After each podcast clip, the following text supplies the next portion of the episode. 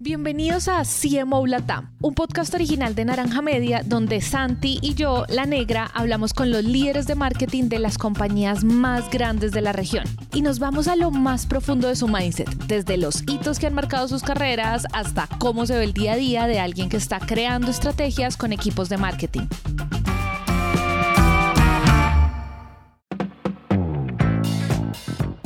En el episodio de hoy hablamos con Pedro Colorado, director de marketing y comunicaciones para Salvatore Ferragamo México, la compañía italiana de moda de lujo que para el primer semestre del 2022 cerró sus ventas con un 20% de crecimiento, demostrando que tradición e innovación sí son compatibles en esta industria. Pedro es experto en marketing integral y marketing de moda y ha liderado campañas y equipos de marcas premium y de lujo, desde donde hoy promueve la ética como principio de toda la comunicación entre marcas y usuarios. Gracias a su experiencia de más de 18 años, Pedro es la autoridad para contarnos los secretos detrás de hacer storytelling digital en una marca de más de 100 años de tradición, los retos del influencer marketing como mecanismo para aumentar números de manera sostenible y cómo hacerle frente a las transformaciones de una industria que no cambia constantemente sino inmediatamente. Sin más preámbulo entonces escuchemos a Pedro el conocimiento de marketing es muy líquido y tú te has dado cuenta de eso. Cuéntame un poco como para abrir esto es, ¿cuáles son esas verdades? Y creo que esa, esa, eso está, esa es una pregunta que hacemos casi siempre, es cuáles son esas verdades en el mundo del marketing que ya no son ciertas, pero que seguimos repitiendo y nada que las olvidamos. ¿Qué dirías tú? esas verdades que, que ya lo que nos están haciendo es daños y las seguimos repitiendo, pero hace rato caducaron. Pues mira, yo creo que eh, hay, bueno, llevo, cabe destacar que llevo ocho años de docente en disciplinas de marketing y marketing de moda. Y lo primero que le digo a, a los alumnos es esto, o sea, la realidad es que hoy el mundo del marketing ya no es mucho tiempo, el marketing noventero, y me atrevo a decir como todavía dos milero, ponía mucho la marca al centro. O sea, la marca era el eje de todo. Entonces, la marca era el que lanzaba el mensaje al receptor y pasamos por los spots y los jingles y todo eso que como que penetraba en la mente del, consumidor y era lo, lo, que te decía qué hacer, ¿no? Con qué lavar tu ropa, con qué, qué coche comprar, este, cuál era la banca de ese momento.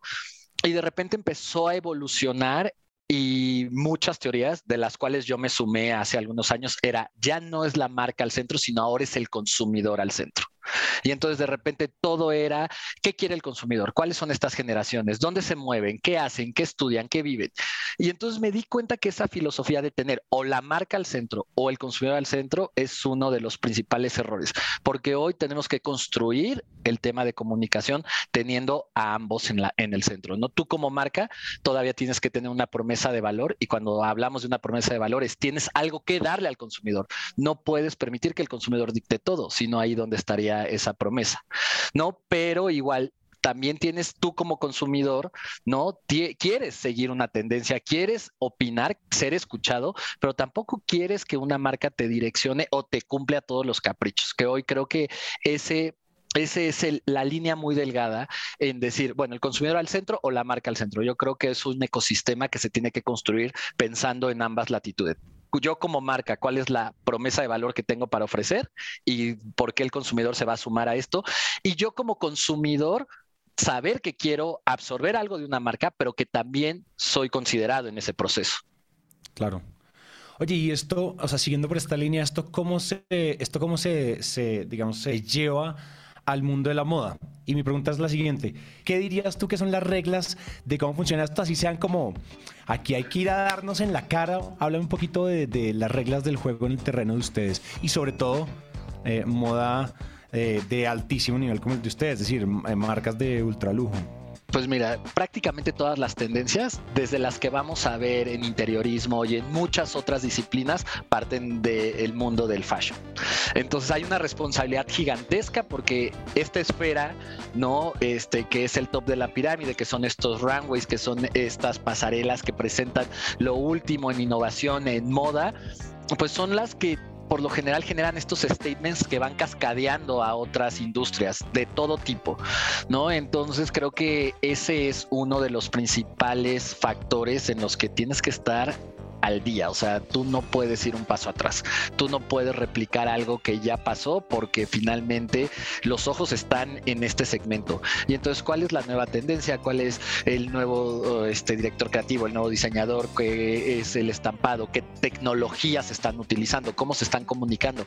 Aparte, aparentemente la moda podría bajar solo sobre prendas, pero hoy son tendencias de comunicación, tendencias de influencers, tendencias de celebridades, cómo realmente comunicar y de ahí vamos cascadeando y muchas otras industrias retoman el tema de moda, hasta la tecnología que podría ser como un absurdo decir, ok, la tecnología es lo que debe de tener la vanguardia y todo. La tecnología toma mucho de las tendencias de moda para comunicarse y para conectar con los consumidores. Entonces yo creo que esa es la principal regla la responsabilidad tan grande de no poder este, ir un paso atrás, ¿no? Y siempre tener esta mentalidad de, de innovar. Hay y nada más lo voy a mencionar, hay una línea muy delgada también de la herencia que representa tener un legado en el mundo del lujo. Entonces, hoy el reto está en cómo conservo esa herencia, pero la transformo y la evoluciono, pero no pierdo identidad, ¿no? Yo creo que eso también es muy, muy importante porque este, este segmento también se crea eh, con base a la identidad que has generado por años y eso es lo que le da valor. Entonces, sí es un reto muy importante el tema de innovar, pero tener la herencia, pero tener la identidad entonces creo que, que es poner todo en la balanza y hacer que funcione. No sabemos cómo, pero tienes que equilibrar de manera que, que la gente siga percibiendo que eres e, esa este, marca icónica y que tienen esa iconocidad en ti, pero has evolucionado y has conectado con diferentes audiencias y nuevos segmentos. Muy difícil, qué gran reto uno tener esa responsabilidad que dices, porque efectivamente, ahorita, ahorita me acabo de desayunar, decimos aquí, me acabo de, pa, caí en la cuenta de, claro, moda no son solo prendas, suena obvio cuando uno lo dice y suena como, ay, Santiago, y es, claro, o sea, ustedes están, moda ya se volvió transversal, la moda se volvió transversal y tiene influencia en todas las aristas. O sea, desde otros productos, tecnología, es incluso, o sea, es que hasta la, o sea, los coches, los interiores de los coches nuevos, ese tipo de cosas están tan inspirados, uno alcanza, uno mira fijamente, está todo ahí.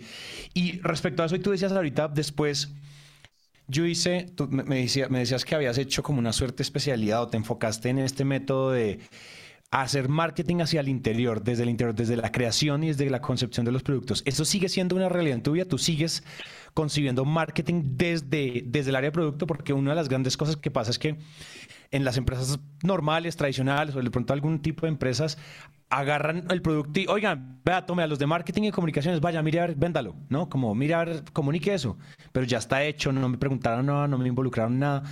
¿Eso sigue siendo una realidad en tu, en tu, en tu día a día? Sí, en mi filosofía de trabajo es una de las realidades latentes porque cómo tú vas a querer que alguien se enamore de un producto, se enganche de un producto cuando tú no has hecho esa construcción. Es como pues las casas que están muy bonitas, ¿no? Pero si no sabes los cimientos y no sabes cómo fueron construidas y si no son funcionales, ¿cómo puedes tú confiar que es eh, la casa ideal para ti? Entonces creo que lo mismo pasa con, con un producto. Si tú no sabes las características ni el porqué de la concepción, ni los detalles, e inclusive la industria que sea. ¿eh? Yo creo que ahí es una responsabilidad del marketing y de los equipos de marketing, de la empresa en general. O sea, yo creo que ni siquiera solo de marketing. Desde, si tú estás en una organización, tienes que saber para qué trabajas. Entonces, no, no, lo, no lo deslindo de las otras áreas, pero marketing sí tiene un peso muy específico, porque yo tengo que promover algo que conozco y que también estoy blindado para saber cuáles pueden ser segmentos o áreas de oportunidad o cómo resaltar los atributos principales. Y hoy más que que nunca que el consumidor está ávido de contenido, de experiencias. Hoy ya no es, está bonito y se ve bien. Hoy es, ¿qué impacto tiene en el ambiente? ¿Cómo fue elaborado? ¿Cómo estás generando esto? ¿Qué estás dando de retribución socialmente? ¿Cómo tu empresa está generando? Hoy más que nunca tienes que tener esa concepción de inicio, de dónde fabrico, todo este tracking que hay con la tecnología, de saber, ¿no? Este, estos blockchains donde hoy cada producto puede ser traqueado y ya realmente puedes, si alguien se mete a investigar, podría saber de dónde es su punto de origen, ¿no? En un caso como nosotros que tenemos una promesa de valor de una manufactura específica, pues no podríamos decir, esta manufactura está hecha aquí y cuando tú tienes este chain block, ¿no? Traquear y decir, claro que no, esto está hecho en otro lado. Entonces, hoy el consumidor tiene un poder que antes sí no tenía, ¿no? Volviendo a esta parte de poner en el ecosistema al consumidor y a la marca, también tenemos consumidores mucho más informados, mucho más interesados, este, eh, con pros y con cons, ¿no? Yo creo que esa relación tiene áreas de oportunidad y otras cosas que han funcionado mucho, pero no puedes tú no tener una concepción de cómo está construido, ¿no? Y más, hoy hablamos de storytelling y de experiencias y de un storytelling digital y de un storytelling real y hoy a la gente le interesa saber por qué sacó, por qué salió, por qué se hizo, por qué está llegando de esta forma, ¿no? Entonces creo que esa es la filosofía. Tú tienes que conocer y es un blindaje para cualquier marca, ¿no? Tener un conocimiento profundo de lo que están generando finalmente igual tiene que haber una suerte de, una suerte de coherencia. Así toque tener las conversaciones difíciles de feedback de, oigan, yo me quiero enamorar de la marca y del producto, pero hay que hacer ciertos cambios. Porque es que si uno no, o sea, digamos, si el público no percibe que uno está enamorado de su empresa, que uno está enamorado de su marca, de su producto, eso se transmite, ese tipo de cosas se sienten. Y el equipo lo va a sentir. Entonces creo que tocas un punto muy importante y es la cultura interna, una subcultura, por ejemplo, del equipo de marketing. Ahorita cuéntame eso pero en general la cultura dentro de, dentro de en el caso de ustedes, eh, la marca de ustedes de lujo. Totalmente. O sea, la cultura y algo que mencionas es práctico. Yo siempre pongo este dicho que para mí las marcas con las que colaboro son como mis hijos, ¿no? Ya a nadie le gusta que le hagan el feo a los hijos, entonces siempre lo digo así. O sea, es como, pues no, a nadie le va a parecer que le hagas el feo. Entonces, no importa si es un segmento ultra premium de lujo o un segmento de valor, tienes que confiar en el proyecto. Y yo siempre trato de sumarme a proyectos en los que confío, a proyectos que van a ser un match. Y ya si quieres, luego lo vamos a llevar a cómo esto ha evolucionado y son reglas que se han saltado en el tema de influencer marketing y que vemos hoy como generación de estos pequeños este, segmentos muy capitalizados. Pero creo que sí, o sea, tienes hoy que tú ponerte la camiseta, por así decirlo, y realmente enamorarte y promover, porque a mí me ha pasado a lo largo de, mi carrera, una vez un editor llegó en una de las marcas que colaboraba y me decía, después de acceder a ir al showroom, decirme, pero me estás vendiendo algo que tú no usas, porque todo lo que tú traes puesto es de otra marca. Casi me desvestí en el showroom para demostrarle que todo lo que traía era de la marca que le estaba ofreciendo, ¿no? Entonces ahí, gracias a eso me abrió una puerta al mundo editorial con esa marca que estaba como cerrada y es la congruencia de decir, ¿te gusta cómo estoy vestido? Ve cómo sí funciona, es cambiar solo una concepción, que hubiera sido muy distinta a la historia que yo no hubiera tenido argumentos para defenderme, ¿no? Y decirle, tienes razón, yo no la estoy usando, ¿no? Entonces, eh, es súper importante eso. Entonces, la cultura dentro, no solo del equipo de marketing, como bien menciona, sino dentro de la empresa, es la gente tiene que estar enamorada y tienes, si tú estás colando en una empresa, tienes que ser el mayor fan de esa marca. ¿No? O sea, hoy si tú, veámoslo en gaseosas o en bebidas, si tú estás trabajando en esa empresa, tienes que ser el mayor fan, ¿no? Y si no, pues no es la empresa para ti. Muchas veces entramos a temas de sensibilidad y el tema económico y sí, pero la mentalidad es, si tú promueves algo que no crees, como tú dices, se siente fake. Es como si yo a un influencer que odia los sneakers le digo, ¿qué crees? Te voy a dar una colección de sneakers. Va a decir, ¿cuánto me vas a pagar? Con justa razón, porque esto no me gusta y esto no lo promuevo. Pero lo peor del caso es que caería yo en un error al pagarle, porque si él tiene una audiencia capitalizada, decir, él nunca usa sneakers, ¿por qué lo están promoviendo? Realmente le tuvieron que haber pagado muchísimo para que se los ponga. Y entonces es lo mismo, o sea, es lo mismo que pasa. Si yo voy y alguien que le, si a ti te encantan los sneakers, y llego y te digo, oye, mira esta colección de sneakers, te la quiero dar para promover, obviamente me vas a decir que sí, ¿no? E inclusive va a ser un, win to win. Y lo mismo pasa dentro de las empresas. Esa es la cultura con la que yo trabajo. La gente se tiene que enamorar, tiene que transmitir exactamente. Si somos un segmento lujo, le digo, si alguien va a un showroom, tú tienes que entregar todo con la precisión y la perfección de que hasta el guardapolvo tiene que estar planchado y que, porque si tú sacas y vas y, no le das el cuidado, la gente cómo va a entender que tiene ese valor, ¿no? Entonces yo creo que hasta de esas pequeñas acciones los tienes que hacer. Y sí, y pensar que, que, pues vendemos todo lo que creamos, ¿no? Y si no sería un total, una total incongruencia. Que voy a resaltar algo que si quieres después retomamos. Vale hay muchas disciplinas como eh, no toda la parte de medicina, leyes, eh, donde se habla de la ética Y no sé por qué de repente el marketing o el marketing se siente a veces exento de esta ética y yo creo que es una de las disciplinas donde también mayor ética debemos de tener, porque nosotros trabajamos con un factor de influencia. Hoy el influencer marketing que ha generado no mucho revuelo en la industria habla de un factor de influencia, influimos en la decisión de compra, influimos en, las preferencias. No podemos deslindarnos de la ética que se debe trabajar dentro de un marco ¿no? de cualquier disciplina y, y creo que esta es una de ellas, como cualquier otra, donde la ética no puede estar este, ausente. Estoy súper de acuerdo. Como que nos, como que nos sentimos en marketing exentos hasta que hay un boicot, hasta que hay una crisis de PR, hasta que algo, hasta que algo sale mal en tu producto y, lo, y se vuelve viral en Twitter. No, como que nos acordamos a posteriori de que uno debería estar trabajando en esos detalles, porque yo creo que la cultura interna, como decíamos, igual se transmite hacia afuera y, y la cultura también hace, por los usuarios hacen parte de la cultura de lo que es más. Es que antes las marcas y los usuarios, lo que decíamos, estaban separadas. Ahora los usuarios, digamos que el grueso, el promedio de los usuarios hace parte de la identidad de la marca, que era algo que no pasaba antes. Creo que decíamos lo más noventero, dos milero.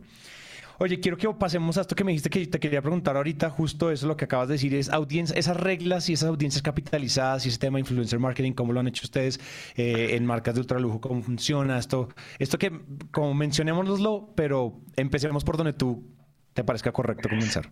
Pues mira, para mí el influencer marketing hoy tiene ese nombre que es muy fancy, pero realmente ha sido como se ha construido el marketing, ¿no? Podemos llamarlo y te lo juro que si le rascamos llegamos a la evolución de los pregoneros de la publicidad de boca en boca, sigue siendo eso evolucionado con un tema y un segmento más capitalizado, mucho más enfocado, este, y con una era digital que yo a veces, algunos van a, estar como totalmente desacuerdo con este comentario, pero yo creo que llegas ya con una mesa servida, ¿no? Un poco con, con esto, con todos los avances tecnológicos que hay. Lo cual, vuelvo a decir, mucha gente que crea contenido que hoy es un, que tiene un factor de influencia, también se siente exento de la ética y se siente exento de todo esto que está lanzando al mundo. Y entonces a mí me sorprende ver ¿cómo decir? ¿Cómo? ¿Cómo? Si tú sabes que tienes un factor de influencia y si conoces bien tu audiencia, sabes que puedes permear hasta edades muy moldeables todavía mentalmente. Y hay gente que se les linda diciendo, pues yo no soy escuela ni soy padre para educar. No, pero ¿qué estás lanzando al mundo? ¿Qué estás lanzando con tu mensaje? Sí tienes una responsabilidad, porque hoy tienes un liderazgo de opinión. Y al tener un liderazgo de opinión, eso te hace tener una responsabilidad. Creo que hoy ya nos meteríamos a temas mucho más profundos, pero busco y, creo que como empresa y siempre he colado con empresas donde quiero transmitir esa filosofía y tienen esa apertura y hay otras que viene también esa filosofía desde, desde este, internamente donde busquemos qué sí lanzamos al mundo, quién sí tiene algo positivo que decir, que en eso haga match con lo que yo también quiero comunicar, ¿no? Eh, yo creo que esto empezó con un tema de números, temas masivos, y entonces la gente se fijaba de cuántos millones de seguidores. No voy a mentir, sigue siendo relevante, porque entre más eh, puedas capitalizar tú un segmento, ¿no? Y más este, visibilidad te dé un, un factor de influencia, pues obviamente lo vas a querer ocupar. Pero también por otro lado está es congruente con, los, con la escala de valores de la marca, se comunica de la misma forma, realmente transmitimos la misma esencia, porque si no, cuando tú vas haciendo ese link, vas descartando y dices, oh, me encanta y puede tener eh, millones de seguidores, pero no, no es congruente con lo que yo estoy diciendo dos posteos atrás o con lo que yo estoy anunciando para la próxima temporada. Entonces creo que siempre tienes que tener esa, este, pues es injerencia en buscar gente que promueva un contenido saludable. Y cuando hablo de saludable es esto, que tenga algo positivo que decir, ¿no? Dentro de lo que se está manejando, ¿no? Que tenga un statement que, que sea lo que le esté dando ese liderazgo, pero que realmente nutra. Yo creo que eso es una parte muy importante. Y ojo, cuando hablo algo positivo, saludable, que nutra, no estoy hablando de educación, no estoy hablando de que esta persona va a dar clases y va a dar lecciones de cultura. no, no, simplemente que si es música, si es este contenido digital, si son videojuegos, si es moda, si cómo lo transmites de una forma en que sea constructivo, cómo realmente tienes esa responsabilidad de no promover el hate, de no tener este buscar temas controversiales que, puedan ser bastante impactantes, ¿no? Para, para, una audiencia que a lo mejor no está ahorita este, apta para recibir ese comentario o ese contenido, ¿no? Entonces yo creo que, que sí tienes esa responsabilidad. Nosotros somos una industria masiva, están inmersos religiones, este, diferentes tipos de pensamiento, diferentes tipos de, literal, de ver la vida. Entonces, no es como un segmento donde tú dices, yo le hablo solo, como tú decías, a estos mil este, CEOs y me enfoco a un tema de business e inclusive entre esos mil CEOs va a haber mil formas de pensar, mil, mil creencias distintas. Entonces, yo creo que marketing sí tiene esa responsabilidad de ser muy neutral hoy creo que tenemos también tener esa responsabilidad. Y no se habla de tibieza, porque hay gente que dice, no, es que cómo, ¿no? Habrá temas que hagan totalmente sentido con tu estrategia y si tú estás aportando y tienes un trabajo previo dentro de ese topic, adelante, sal y, y anúncialo, ya es un statement. Pero si no tienes nada que ver y es un trend y te sumas, creo que es el error más garrafal que puede cometer una marca. Entonces yo creo que siempre esa neutralidad, porque nunca sabes dentro del mundo este, de consumidores que tengas qué sensibilidades o susceptibilidades puedes estar generando, ¿no? Entonces creo que, que, sí vamos también por, por temas de avance social. O sea, yo creo que hoy sí hay un tema de avance social, algo que se está promoviendo en pro, que realmente si lo revisas por todas partes no tiene daño a nadie, pues sí, sí puedes hacer una declaración, decir yo estoy a favor de esto. Pero cuando hay, te digo, diferente, una holgura gigantesca de pensamientos donde son esas preguntas donde no sabes si está bien o está mal, porque no hay una respuesta si está bien o está mal, creo que tienes que tener una responsabilidad muy clara en cómo te sumas a esos contenidos. Entonces, eh, pues nada, para mí es, es analizar muy profundamente con quién te quieres relacionar, cómo quieres interactuar, eh, no dejarlo solo en temas numéricos, porque simplemente y, y todos los que nos están escuchando que manejan esto, sabemos que hay sentimientos positivos dentro de la conversación digital, sentimientos negativos, hay índices ¿no? de aceptación, hay retractores, hay promotores.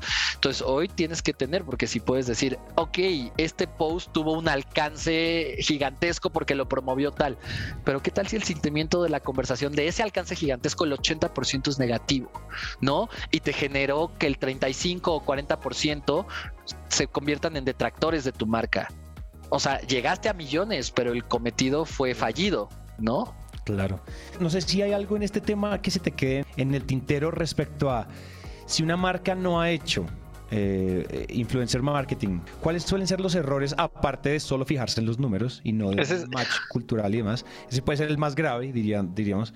Pero ¿tú crees que hay otros detalles que hay que tener en cuenta para hacer esto bien hecho? Sí, muchísimo. Es uno, el principal es los números. O sea, tú creer que alguien te va a vender por el tema de números está este es el primer error en el que muchas veces caen.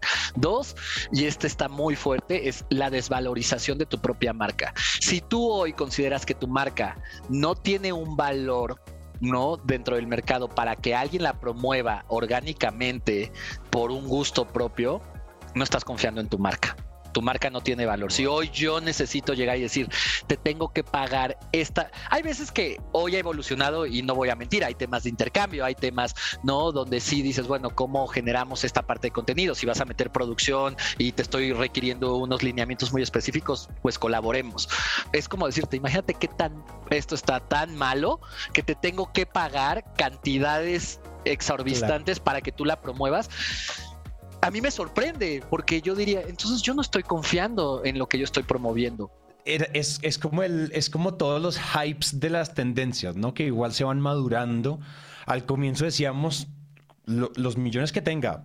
Él no le gusta, o sea, esto es un, es un, es un fulano que, no sé, odia a los animales y lo han visto grabado en la calle pegándole a los perros en el parque, pero la marca de concentrado le pagó un cojonal de plata para que ese tipo de cosas solían pasar mucho.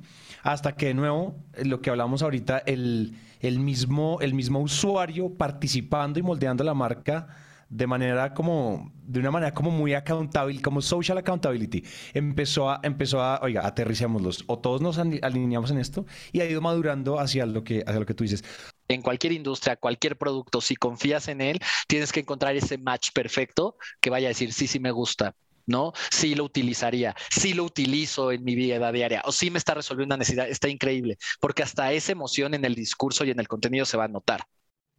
Entonces creo que ese es un principal.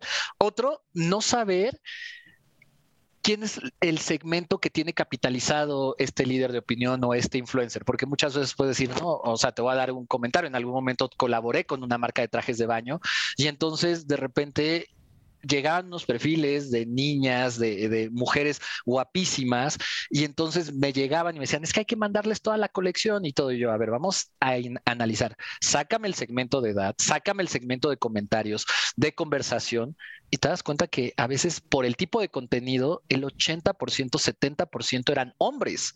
Y entonces de repente, de repente yo decía, ¿cómo voy a lanzar con estas influencers una línea que está enfocado totalmente el mensaje a targetear a la mujer cuando el 80% de sus seguidores por el tipo de contenido son hombres?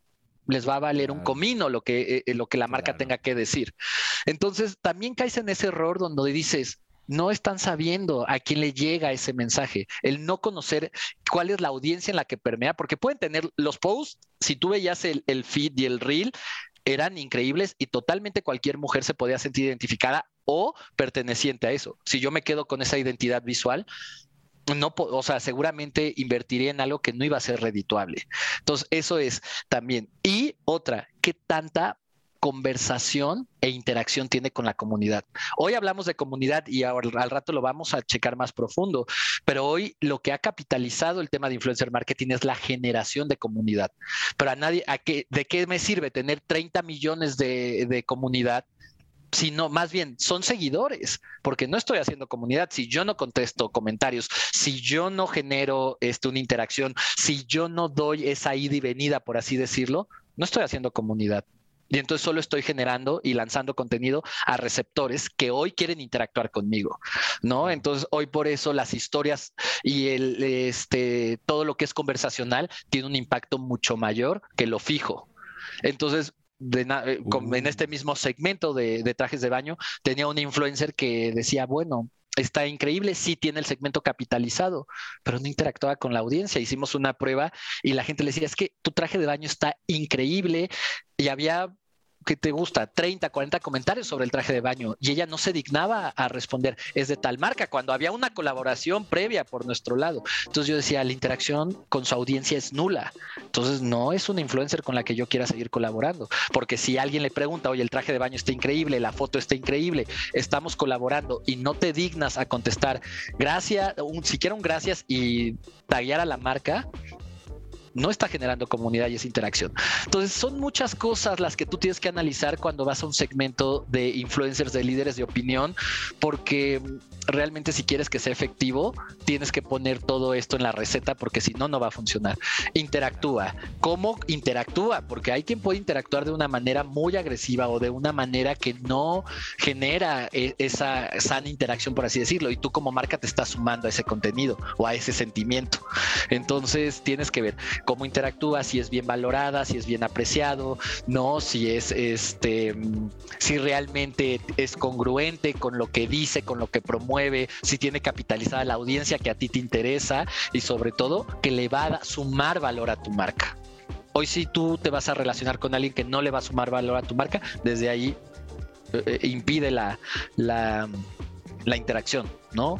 A mí me pasó, y vuelvo, con, he trabajado con más de 12 marcas, por eso entraría en muchos detalles, pero con otra marca enfocada a hombres, este, hacíamos estilos de vida y entonces teníamos al chef y teníamos al que jugaba, al jugador de polo y al deportista y al empresario y también había un segmento de un DJ, un DJ que estaba on fire en ese momento y entonces en una de las conversaciones, oye, ¿cómo va a estar esto? Y las grabaciones y todo, alcanzo a escuchar que decía, ay, qué lata, si supieran que es una marca que me gusta.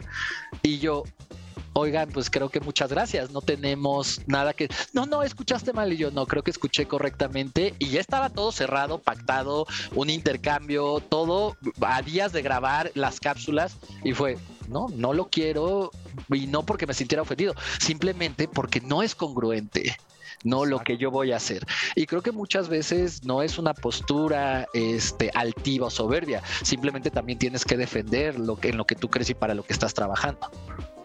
Y también yo creo que hay que pararse, hay que pararse en la raya. En Colombia decimos mucho como pararse en la raya o hablar duro en ese sentido y es Y me explico, los muchos influencers cuando llegan a, ciertos a ciertos números o cuando empiezan a tener, no sé, managers asociados, cuando este tipo de, dinámicas más, más de mercado empiezan a permear, empiezan a permear esa comunidad y a esos influencers, hay que tratar todo con, con una pizca de sal por lo que finalmente una marca como las que tú has representado, pues cuando, cuando ustedes los llaman, pues a ellos se les iluminan los ojos con signos de dólares y dicen, aquí, aquí fue, aquí fue, le va, mañana le compro una casa a mi mamá, dijo mi madre. Entonces, entonces creo que también hay que, hay que medirlo con una pizca sal y tener más métricas y más puntos en esa ecuación y más, más variables en esa ecuación, en esa, en esa receta de la que tú hablas, para que este tipo de cosas no pasen. Porque si no, finalmente lo que estamos haciendo es las grandes marcas botándole plata a influencers, los influencers papeándose y y ya. Y nadie se está agregando valor en ningún lado porque al influencer no le gusta tu marca y, y, la, y, el, y, tú no le estás agregando nada al influencer y ya, lo único que transacciones. Transacciones. Y que sin olvidarnos que somos un área comercial, porque muchas veces, y todos los que me escucharán que están en este mundo, pues creen que somos la marca divertida, el área divertida y como que, ah, los que hacen el evento y los que tienen una generación de los creativos y el influencer y todo, cuando hoy por hoy somos una de las principales áreas comerciales que realmente tenemos que hacer sonar la caja registradora de la empresa fríamente, por así decirlo. Entonces, si hay inspiración, si hay storytelling, si hay pasión, si hay trabajo, si hay muchas cosas, pero que no se nos olvide que nuestra responsabilidad también es construir negocio y orientado a los resultados del negocio. Somos un impulsor de todas esas estrategias de ventas, ¿no? Que se generan dentro de las empresas. 100%. Oye, pensando en eso, Pedro, ¿qué es lo que te está quitando el sueño? Eh, ¿Qué estrategia, qué campaña, qué, qué, te está quitando el sueño? Que tú dices como, esto me está retando, esto me está retando y siento que me estoy estirando, ¿no? Con este, con este reto, con esta nueva iniciativa, con este nuevo producto. Pues mira, me quita, por así decirlo, sí, sí me, pues sí, sí lo puede ser. Es la gran cantidad de contenido que hay, como que a veces me gustaría que mi mente fuera infinita y pudiera absorber todo el contenido, las nuevas técnicas, las eh, entender un poco, porque aparte, si vamos, como te decía, en esta industria que tenemos que ir al punto de de quiebre de lo que está pasando y generándose en innovación, en tecnología, en tendencias, este, muchas veces también entramos en un mundo desconocido, ¿no? Porque al momento de que se están explorando y podríamos hablar de metaverso y, de muchas cosas que están pasando, bitcoins y toda esa tecnología, a veces la mente me limita en cómo vamos a evolucionar porque siguen siendo terrenos que se están explorando, siguen siendo terrenos que estamos viendo cómo se están sensibilizando y cómo va a pasar una capitalización.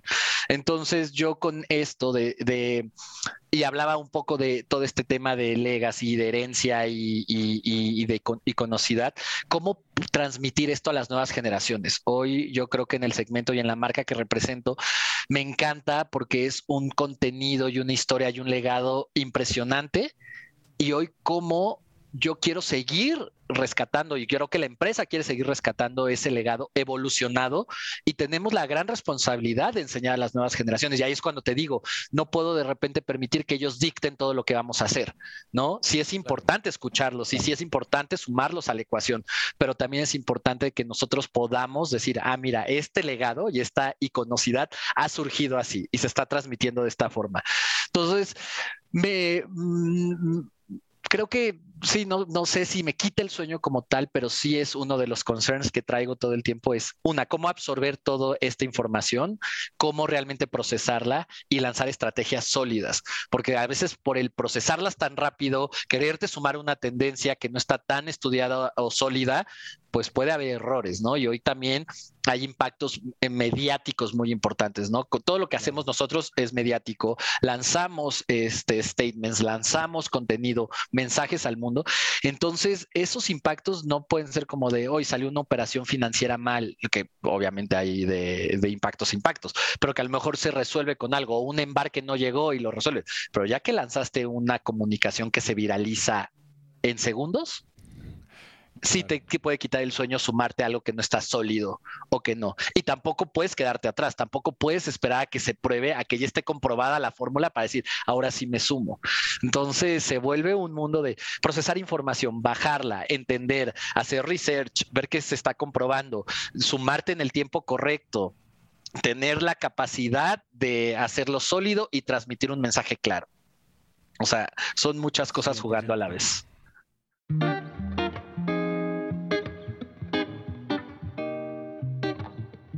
Y para terminar esta conversación con Pedro, retomando la idea con la que empezamos de que el marketing se transforma inmediatamente, aquí va una última reflexión que aplica a cualquier industria, a cualquier compañía y cualquier equipo.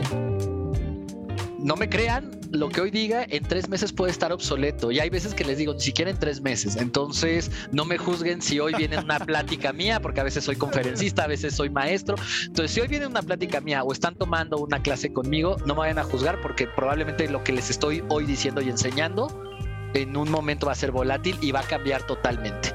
Entonces, eso es bien importante, tener eso en mente, tener eso en mente, este, de trabajar con la evolución, con la evolución constante y con eso que tienes que estar adaptándote. La adaptabilidad es otro tema bastante importante, ¿no? Que un marketer debe de tener. Pues somos, si el ser humano es un ser de adaptación, el marquetero, bueno, tiene que triplicarlo.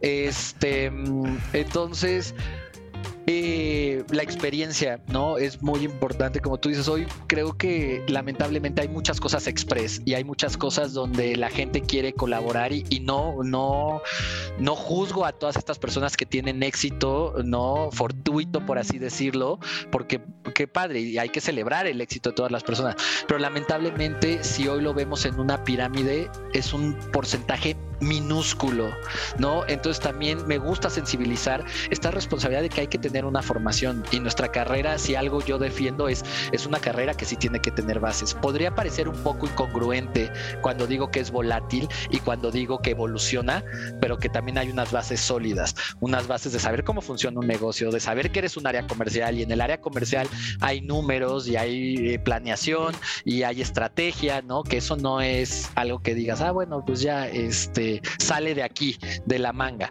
¿no? Entonces, este, creo que eso es muy, muy importante dejarle a las nuevas generaciones que se quieren dedicar a un segmento de publicidad, de marketing, de comunicación, que hay bases muy importantes, ya hay bases bastante sólidas, este, que son necesarias tener para, para poder dedicar a esto y que es una evolución constante y tenemos el compromiso de informarnos. Somos un área que prácticamente podría ser periodística, que hoy tienes que saber lo que está pasando a nivel este, economía, porque hoy es importante a nivel política, porque también tienes que saber cómo puede impactar una legislación, una reglamentación. En mi caso que llevo diferentes países, ¿no? Este, tengo que saber cómo es el performance de cada país, cómo es la situación política, cómo es la situación económica, cuáles son las aristas culturales, cuáles son los temas controversiales. O sea, no es tan sencillo. O sea, sí creo y, los colegas que están aquí saben que es, es una responsabilidad. Entonces, de repente, quisiera que la gente viera ese marketing con esa responsabilidad y que al tener un factor de influencia tenemos una responsabilidad increíble y tenemos que llegar pues con esa capacidad, ¿no? De poder lanzar mensajes muy, muy sólidos y tener esta parte que, que, mencionaba, ¿no? De una ética bastante pulida y bastante curada para, para poder hacer un buen performance en la marca en la que te dediques. Y por último, sumarte siempre a proyectos en los que creas, porque la de, de tu credibilidad parte de la credibilidad que vas a lanzar más adelante. Muchas gracias a Pedro por su tiempo y su disposición para compartirnos todo su conocimiento. Antes de irnos, les pedimos dejar una reseña de 5 estrellas en Apple Podcast y en Spotify para hacer que este show continúe y crezca. También nos pueden seguir en redes sociales como arroba naranja media.